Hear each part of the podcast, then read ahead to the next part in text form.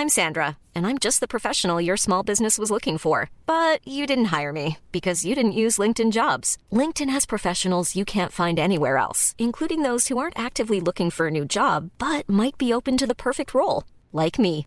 In a given month, over 70% of LinkedIn users don't visit other leading job sites. So if you're not looking on LinkedIn, you'll miss out on great candidates like Sandra. Start hiring professionals like a professional. Post your free job on linkedin.com/people today. En revenant à la lampe à huile, je ne crois pas au modèle Amish. Uh, there is one more thing. Don't try to be too smart. Pay taxes when, when you have to pay taxes. Je ne peux pas répondre à, à votre question, Monsieur le Président, parce que je n'ai pas de monde connecté. And that was a big mistake. And I'm sorry. Welcome to the Cybertruck Unveil. Voilà, je suis localisé en Allemagne. Signaux faibles, le podcast de siècle digital qui décode l'actualité du numérique. Bonjour à toutes et à tous, nous sommes le vendredi 14 octobre 2022, merci d'écouter cet épisode et on est parti tout de suite, voici le sommaire, nous parlerons d'abord d'Apple qui se rapproche un peu plus d'une banque en ajoutant un compte épargne à Apple Card. Deuxième actualité, Amazon perd deux cadres historiques à l'origine notamment de Kindle et liés à Alexa. Nous parlerons recyclage de batterie ensuite, parce que oui, c'est possible et performant. Et enfin, nous irons au Royaume-Uni qui a bien du mal à enlever le matériel Huawei de son réseau 5G. Voilà, vous connaissez donc le programme d'aujourd'hui et on commence tout de suite avec Apple et son compte épargne. Apple est-elle une fintech? Peut-être pas encore totalement, mais l'entreprise s'y dirige en tout cas. La marque à la pomme a annoncé le lancement d'un compte épargne lié à Apple Card. Bon, on ne sait pas exactement quand, la plus grosse précision temporelle qu'on a c'est bientôt, mais l'annonce est au moins officielle. Apple est déjà un petit peu dans le monde des fintech et de la technologie financière hein, avec l'Apple Card, pour laquelle elle s'est d'ailleurs associée avec la banque Goldman Sachs. Et lorsque vous achetez quelque chose quotidiennement avec l'Apple Card, vous obtenez un pourcentage de votre achat en daily cash. Et ce daily cash va automatiquement sur votre compte Apple Cash, ce qui vous permet de l'utiliser comme de l'argent comptant. Et donc, avec ce compte épargne annoncé, les titulaires de la carte pourront y faire déposer leur daily cash, je cite, sans frais, sans dépôt minimum et sans exigence de solde minimum. Alors Apple n'est pas la première entreprise technologique à sauter le pas de la finance avec un compte épargne. hein. PayPal l'a déjà fait par exemple avec un rendement annuel de 2,45% d'ailleurs. Mais Apple propose aussi des services de paiement différés entre autres. On dirait donc bien que le géant américain veut même faire concurrence à terme à de vraies banques. Notons aussi que les utilisateurs de l'Apple Card bénéficient de remises dans des magasins de marques partenaires comme Nike.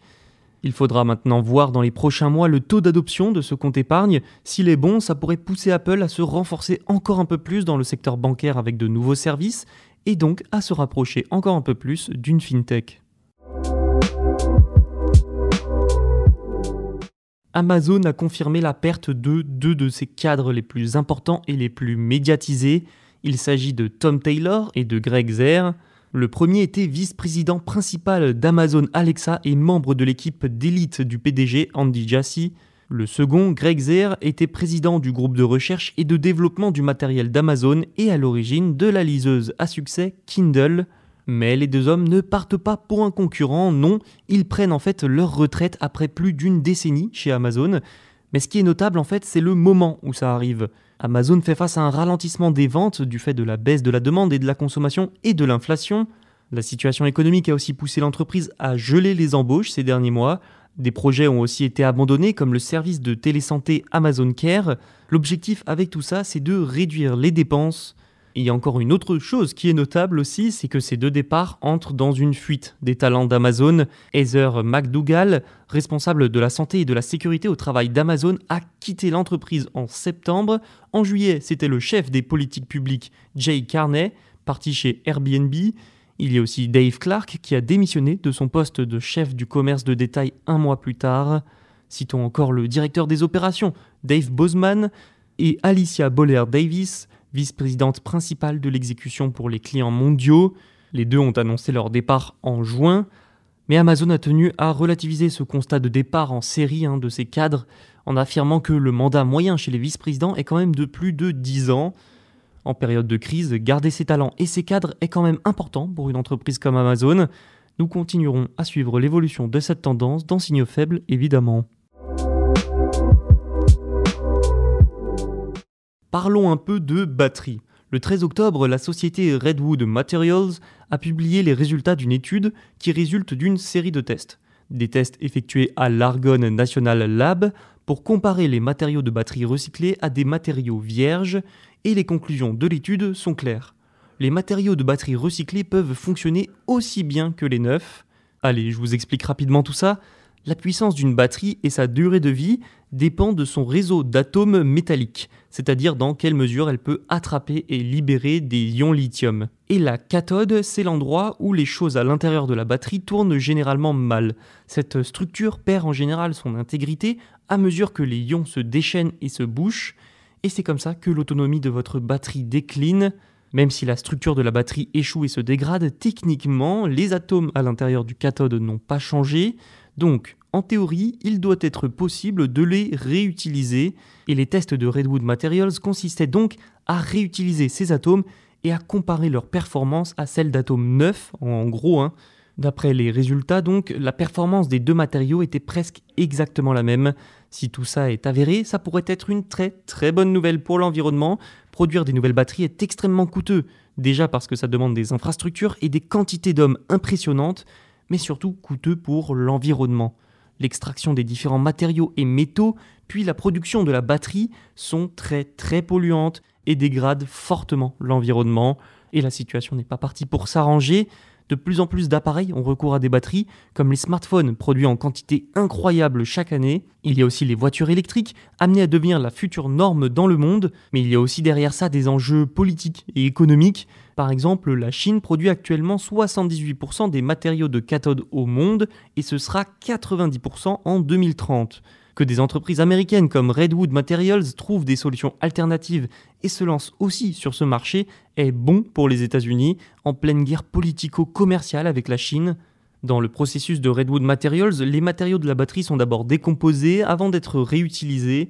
La conception testée par les chercheurs est ce qu'on appelle NMC 811, 80% de nickel, 10% de manganèse et 10% de cobalt, ces cathodes riches en nickel ont été d'ailleurs priorisées par des constructeurs automobiles comme Tesla, et donc du coup, ces tests doivent permettre de capturer des mesures sur la capacité, la durée de vie et la capacité de débit, qui font en gros la puissance d'une batterie.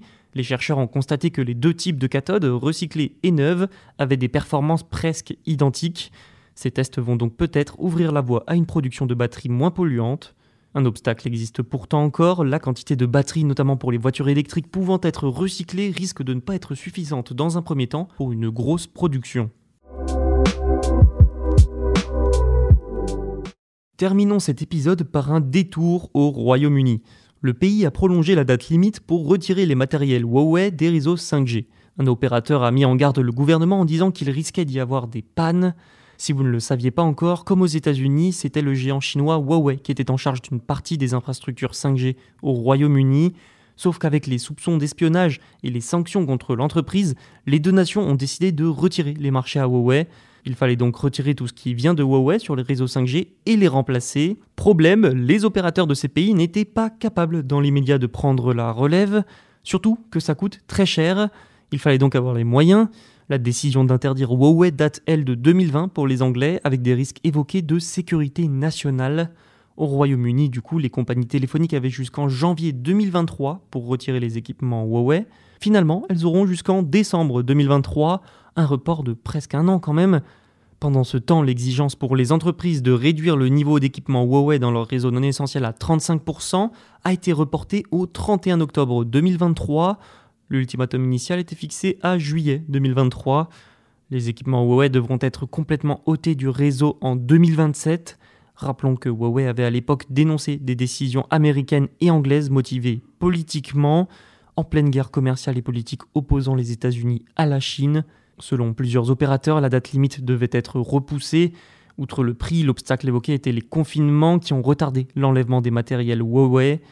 En tout cas, le Royaume-Uni comme les États-Unis semblent avoir sous-estimé l'impact de leurs décisions et les compétences et capacités nécessaires pour remplacer le matériel chinois. C'était le dernier épisode de la semaine. Les autres sont à écouter sur les plateformes de streaming et sur siècledigital.fr. N'oubliez pas de vous abonner pour ne rien rater. À lundi pour un nouvel épisode.